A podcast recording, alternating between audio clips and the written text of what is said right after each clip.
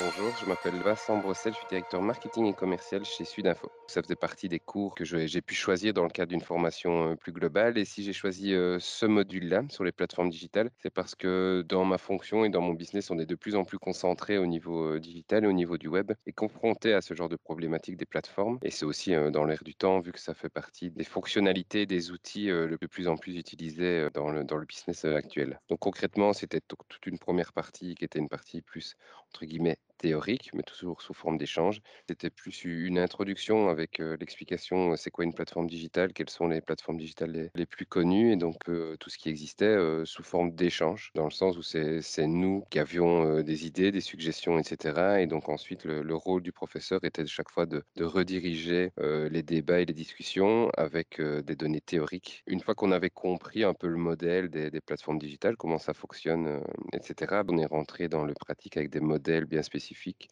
donc là, c'était concrètement bah, comment est composée une plateforme digitale, quels sont les différents intervenants, quels sont les points positifs, négatifs? Puis on est venu dans des cas pratiques qui nous concernaient nous par rapport à notre business.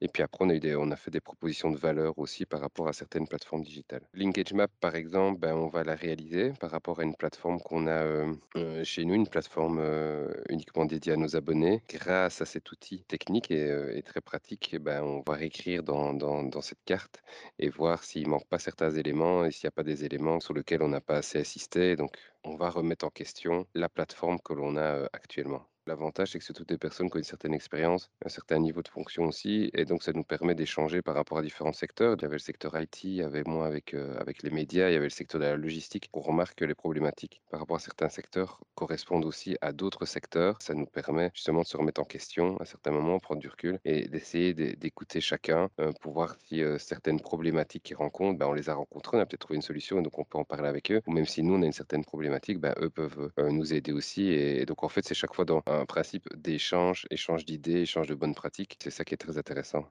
Pour moi, il y a deux points qui sont essentiels. C'est un, faire participer tout le monde et essayer d'animer un maximum le débat, les échanges. Et l'avantage de Nicolas, c'est qu'il est très à l'aise et très pédagogue aussi, je trouve, dans sa manière de présenter euh, les choses. Et le deuxième élément, c'est qu'on voit qu'il a une bonne connaissance, tant théorique euh, que de cas pratiques. Et donc là, c'est évidemment euh, relevant aussi pour les participants. Parce qu'en fait, ce qu'on recherche dans ce genre de formation, c'est pas de la théorie, mais c'est aussi beaucoup de pratique. Il faut profiter de ce genre de formation de par le fait que ça nous permet de rencontrer des personnes de différents secteurs, animées par un professeur d'un certain niveau aussi. Et donc, je crois que c'est bénéfique pour l'aspect théorique, l'aspect pratique et l'aspect échange entre les différentes personnes participantes.